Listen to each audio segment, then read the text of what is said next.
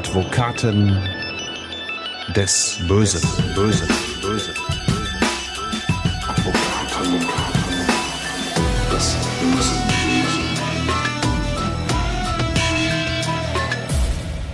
Herzlich willkommen zu Advokaten des Bösen, ein True Crime Podcast, in dem Strafverteidiger ihre eigenen wahren Fälle erzählen. Mein Name ist Simone Danisch, ich bin Journalistin, Radiomoderatorin und True Crime Fan. In der Aktenkammer, die unser Podcast Studio ist, sitzt mir heute wieder Hans Reinhardt gegenüber. Hallo. Ja, hi Simone. Erst in der letzten Akte zusammen mit Burkhard Benneken haben wir über den Internetkiller gesprochen. Wenn ihr die Folge noch nicht gehört habt, dann skippt da gerne zurück. Und in dieser Folge hat sich äh, nochmal gezeigt, wie sich vor Gericht der altbekannte Grundsatz im Zweifel für den Angeklagten auf einen Prozess auswirken kann. In der Akte, die wir heute öffnen, kann man an diesem Grundsatz Zweifel bekommen. Beziehungsweise kann man Zweifel daran bekommen, dass dieser Grundsatz wirklich immer angewandt wird. Wir sprechen heute über den ersten Indizienprozess hier bei Advokaten des Bösen. Ohne jetzt auf den heutigen Fall zu weit vorauszugreifen, Hans, erklär uns noch einmal, was ist ein Indizienprozess genau und wieso kann so ein Indizienprozess so problematisch vor Gericht sein? Auf Indizien muss man immer dann zurückgreifen, wenn man eigentliche originäre Beweismittel nicht zur Verfügung hat. Mhm. Die Strafprozessordnung hat bestimmte Beweismittel normiert und festgelegt. Das sind also Zeugenaussagen, mhm. das sind Sachverständigengutachten, das ist die Einlassung des Angeklagten. Äh, wenn all diese Sachen nicht zur Verfügung stehen, dann muss man ja irgendwie versuchen, äh, den Fall aufzuklären. Und dann benutzt man sogenannte Hilfstatsachen. Das heißt, das sind Tatsachen, die dann auf andere Beweismittel hindeuten. Mhm. Und zwar in Frage, äh, wie interpretiert man das Ganze? Und durch die Interpretation entsteht dann eine Indizienkette. Und wenn die Indizienkette lückenlos ist, kann das auch zur Überführung des Täters führen. Mhm. Und warum ist das manchmal auch ein bisschen problematisch? Also es ist wahrscheinlich schon alleine problematisch, diese Indizienkette aufzustellen, richtig? Ja, es ist ähm, problematisch, eine Indizienkette aufzustellen, denn man muss sagen, jedes Indiz isoliert für sich kann oft in irgendeiner Form entkräftet werden. Mhm. Und das, was dann übrig bleibt, ist dann die Frage der richterlichen Bewertung. Der Richter hat ja einen freien Spielraum, eine freie richterliche Beweiswürdigung durchzuführen.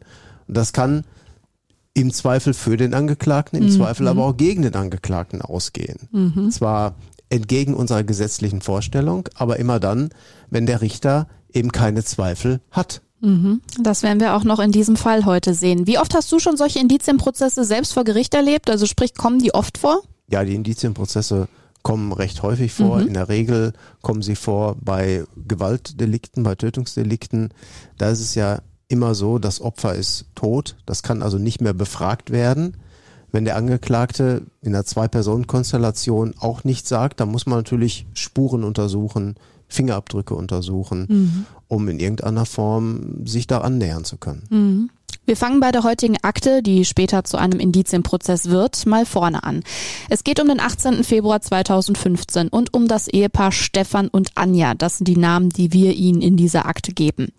Eltern von drei Kindern sind sie, einem Sohn und zwei Töchtern, die auf einem großen Bauernhof in Bottrop-Kirchhellen wohnen. Der Hof gehörte früher mal Stefans Eltern. Er selbst betreibt diesen damals nur als Hobby. Eine kleine Schweinezucht im Nebenerwerb ist das, die er da hat. Hauptberuflich arbeitet der damals 39-Jährige für eine gemeinnützige Organisation. Und auch seine Frau Anja ist berufstätig.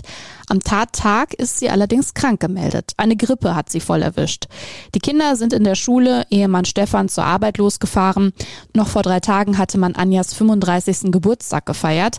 Klingt alles also ganz normal und idyllisch. Aber Hans, bevor wir näher auf die Tat eingehen, können wir jetzt schon sagen, diese Ehe war nicht so idyllisch, wie sie auf den ersten Blick scheint. Sie hat Risse bekommen und die sind auch schon nach ja. außen hin sichtbar.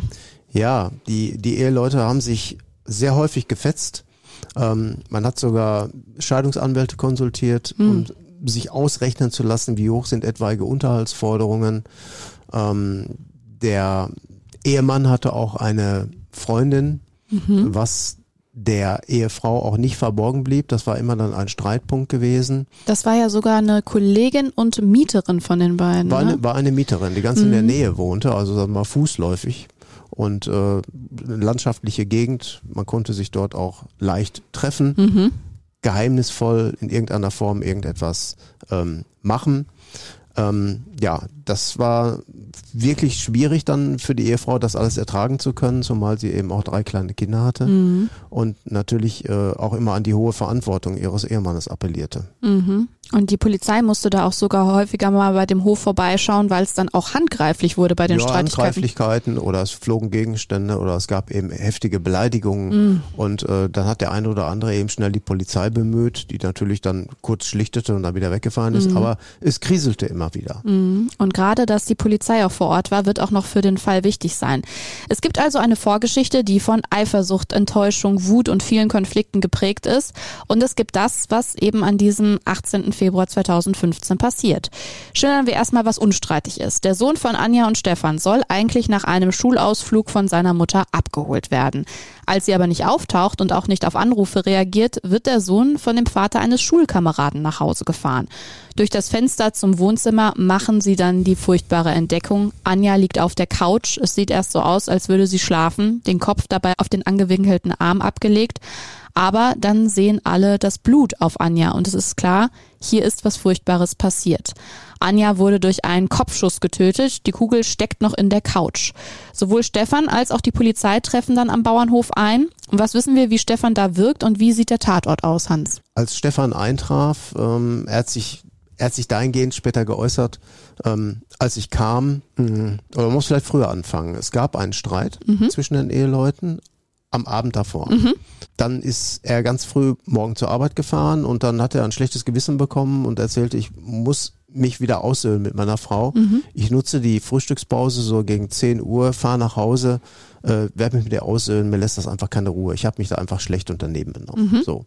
Und dann schilderte er, dass er dann nach Hause kam, die Tür stand auf, es war alles schon komisch. Er ging dann durch die Küche in das große Wohnzimmer und fand dort einen verwüsteten Tatort vor. Regale waren umgekippt, Flaschen lagen auf dem Boden zerschlagen und dann sah er seine Frau, die eben in einer Position auf der Couch lag, leicht schräg nach unten. Ähm, das kam ihm irgendwie schon nicht geheuer vor. Er ging dann hin und äh, sie machte auch einen leblosen Eindruck, sah eine Blutpfütze hinter ihrem Kopf und äh, fasste dann den Puls im Gesichtsbereich, am Halsbereich an. So, da stellte er dann für sich schnell fest, sie ist tot. Und dann kam die Überlegung, was mache ich jetzt? Rufe ich jetzt sofort die Polizei an, was ja eigentlich der naheliegende Gedanke Ja. eines jeden ist. Er hat sich anders entschieden, er ist wieder zur Arbeitsstelle zurückgefahren, umtrieben von dem Gedanken oder auch der Angst. Man kennt das aus Kriminalromanen, aus Fernsehfilmen. Die Ehefrau ist tot. Wenn vorher die Eheleute Streitigkeiten hatten, ist der Ehemann absolut der erste Verdächtige.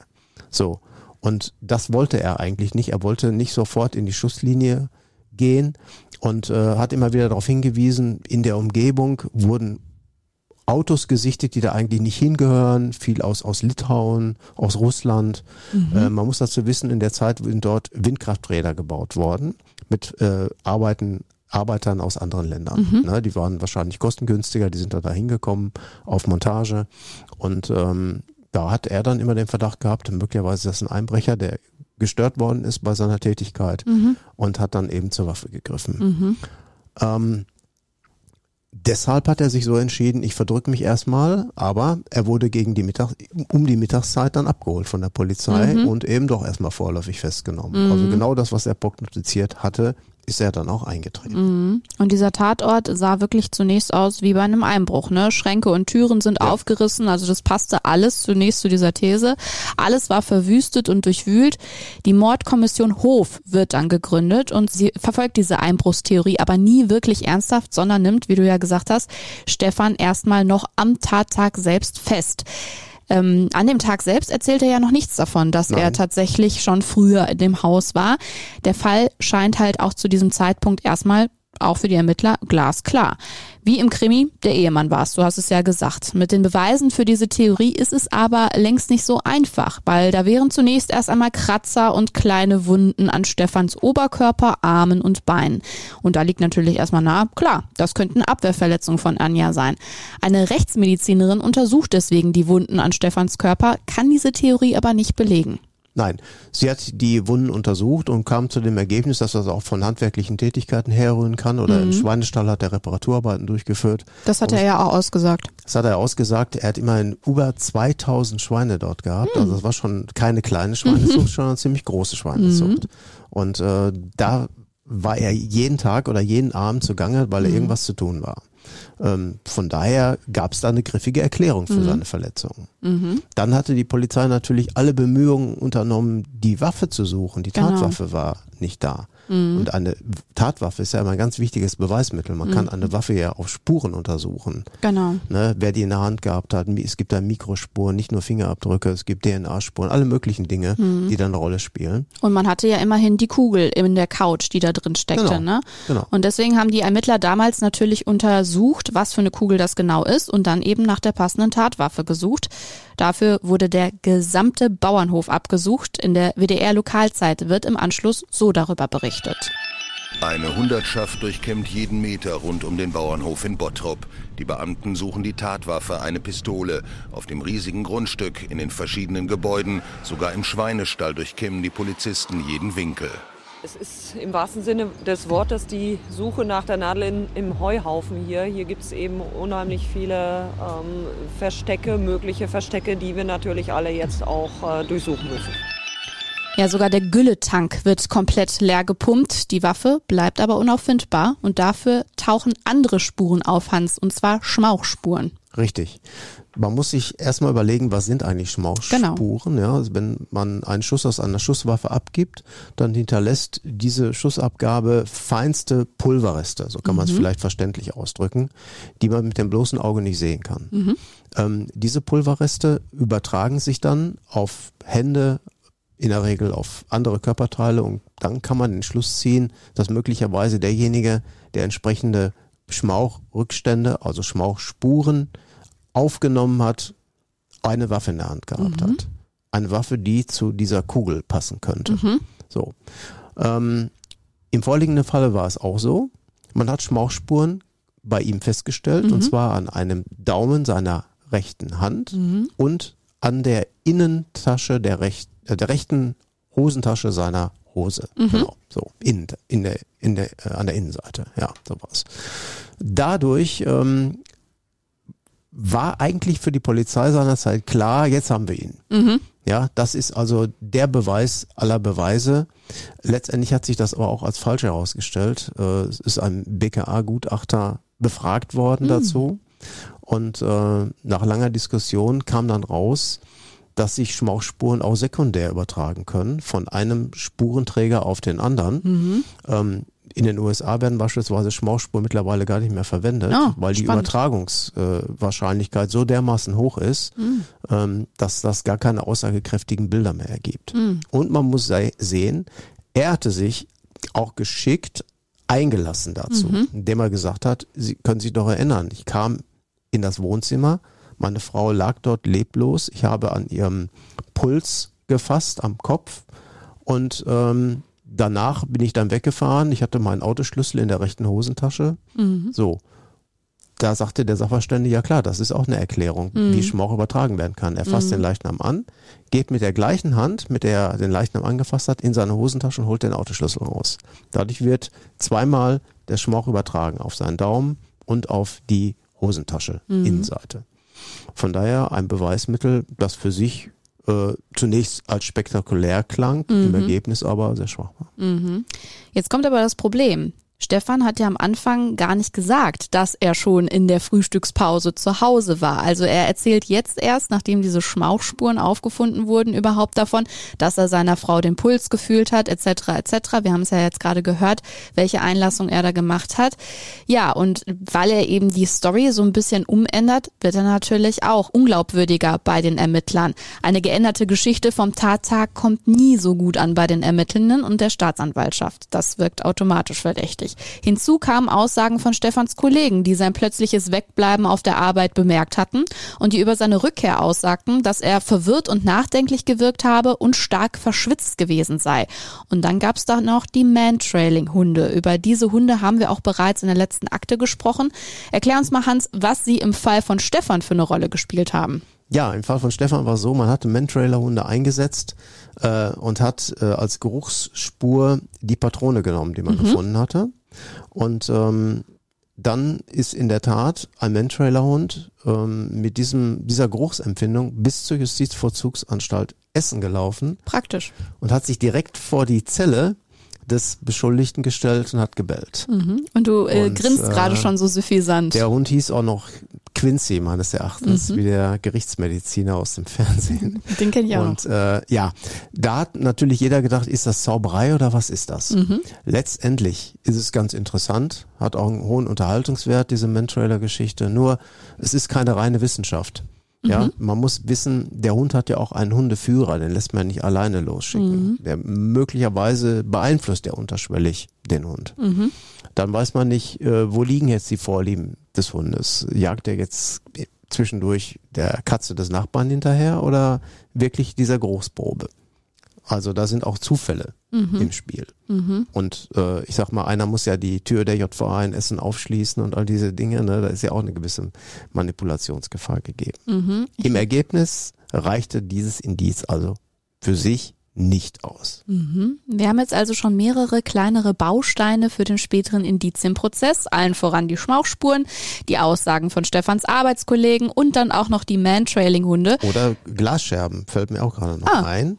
Äh, es sind ja auch in seiner, an seiner Hose kleine Glasscherben gefunden worden von Flaschen, die dort zerschlagen waren. Okay. Da hatte er auch die passende Erklärung. Er sagte, ja, ist doch klar, als ich meine Frau angefasst habe, muss sie mich hinknien. Da sind möglicherweise diese Mikroglassplitter in meine Hose geraten. So, auch eine Erklärung. Also er hatte wirklich für jedes Indiz eine passende, griffige Erklärung da. Man hat sich natürlich die Frage gestellt, warum kommt er damit jetzt erst? Da sage ich als Verteidiger, es gibt kein Verspätungsrisiko. Es gibt auch keinen Verspätungsabschlag. Ja, ich kann mich zur Sache einlassen, wann und wie ich das möchte. Die Frage immer, ist das glaubwürdig oder ist es unglaubwürdig?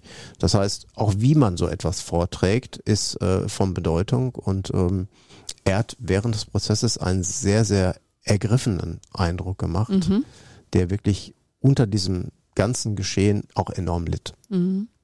Aber wir merken, so eine Indizienkette ist schon sehr wackelig. Für eine Indizienkette ist es vor Gericht für die Staatsanwaltschaft auch wichtig, dass diese Indizien in ihrer Gesamtheit ein schlüssiges Bild ergeben. Auch wenn es wie im Fall von Stefan keine direkten Zeugen und nicht mal eine Tatwaffe gibt.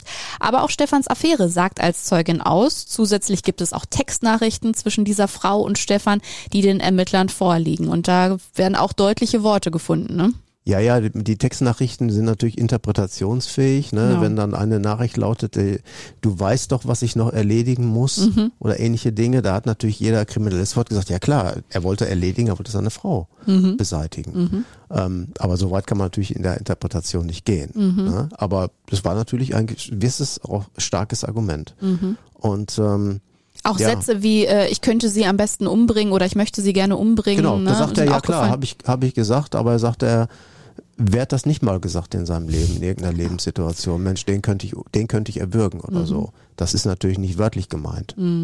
Also ganz ehrlich, Hans, als Strafverteidiger musst du natürlich immer versuchen, das Beste für deine Mandanten, in dem Fall für Stefan, rauszuholen. Als du die vorliegenden Indizien gesehen hast, wie sehr hast du geglaubt, dass da später auf der Anklagebank neben dir wirklich Anjas Mörder sitzt? Ähm, 50-50. Mhm. Ja, ist eine Situation, äh, die kann man nicht richtig einschätzen. Ja. Einerseits kann man sagen, mh, man ist als Anwalt näher dran, hat natürlich mehr Kontakt zu dem Beschuldigten, hat viele Gespräche, Mhm. jeden zweiten, dritten Tag irgendwelche Besprechungen in der Sache, auch um ihn aufzubauen. Dadurch lernt man ja einen Menschen auch kennen. Mhm. Ähm, und möglicherweise gibt es dann die eine oder andere Situation, wo sich dann der, der Mensch auch verrät. Der Mensch, der vielleicht unschuldig tut, der sich also unschuldig gibt, der kommt dann aber irgendwann im Rahmen irgendeiner Besprechung an einen Punkt, wo man als Verteidiger dann auch stutzt und sagt, jetzt sagt er aber irgendwas, das ist, das ist Täterwissen, das kann eigentlich nur jemand wissen, der, der das gemacht hat. Mhm. Ne? Das sind so diese Abwägungsfragen, die man dann immer mit sich selbst herumschleppt. Mhm, kann ich mir vorstellen.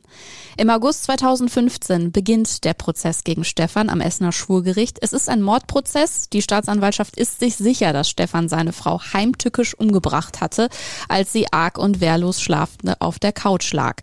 Das Motiv soll demnach die drohende finanzielle Einbuße bei einer Scheidung gewesen sein. Alle Indizien, die wir bislang auch hier im Podcast gehört haben, werden vor Gericht dargelegt. Haben du und Stefan denn noch versucht, sie zu widerlegen, Hans? Ja, wir sind also jedes einzelne Indiz angegangen mhm. und es ist uns auch gelungen, für jedes einzelne Indiz eine andere Erklärung zu finden. Mhm. Wie beispielsweise in Schmauchspuren, die Sekundärübertragung, bei den Glassplittern, dieses Hinknien beim Anfassen des Leichnams mhm. und äh, oder diese, diese völlige verrückte Geschichte mit den Mantrailerhunden. Mhm. Das konnte man ganz gut darstellen. Nur anschließend gibt's ja dann noch eine Gesamtbewertung. Mhm. Und wie das immer so bei Bewertungen ist, der Spielraum ist sehr groß. Mhm. Wir haben den Grundsatz im Zweifel für den Angeklagten in unserer Verfassung ja. stehen. Aber was ist das? Was ist das Zweifel? Mhm. Ist der, liegt der Zweifel schon vor, wenn wir das so meinen, dass was zweifelhaft ist?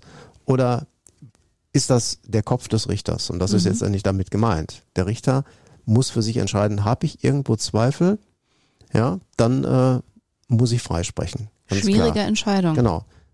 Und man, das ist wohl so definiert, äh, es muss also eine sichere Überzeugung gefunden werden, mhm. die Zweifeln Schweigen gebietet, sie aber nicht völlig ausschließen kann. Mhm. Das berühmte Anastasia-Urteil. Es geht zurück auf eine Geschichte in den 60er Jahren.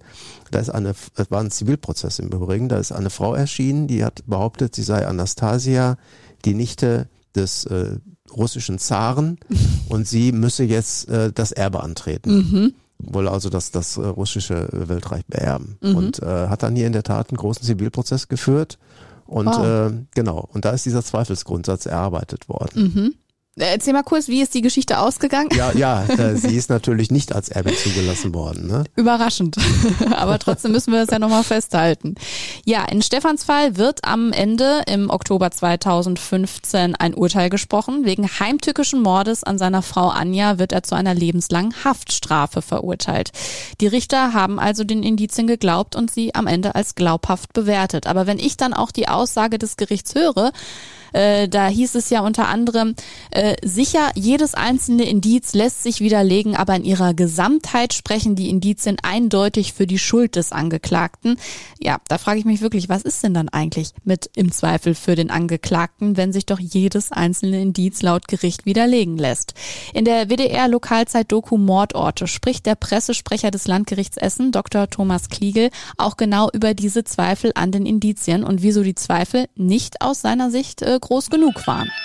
Das Gericht muss sich ja am Ende fragen, war es vielleicht anders? Und wenn man die Überzeugung ähm, hat, dann muss man freisprechen. Das ist im Zweifel für den Angeklagten. Man tut das aber nicht, man wendet diesen Grundsatz nicht auf ein einzelnes Indiz an, hier zum Beispiel die Schmausspuren, und sagt, ähm, da waren Schmausspuren in der Hand, kann das sich vielleicht anders irgendwie erklären. Sondern wir nehmen alle Indizien, den Streit, die Schmausspuren, äh, dies, das Verschwitzte am Arbeitsplatz sein und fragen danach, so gibt es jetzt noch eine andere Erklärung für diese ganzen Indizien, als dass er nicht der Täter war. Und wenn man dann äh, noch berechtigte Zweifel hat, müsste man freisprechen.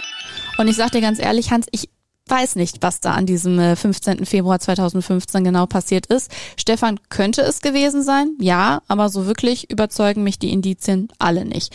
Da sind dann doch Zweifel, auch wenn Stefan natürlich ein Motiv hat und sich durch seine unterschiedlichen Aussagen auch nicht gerade in einem tollen Licht dargestellt hat.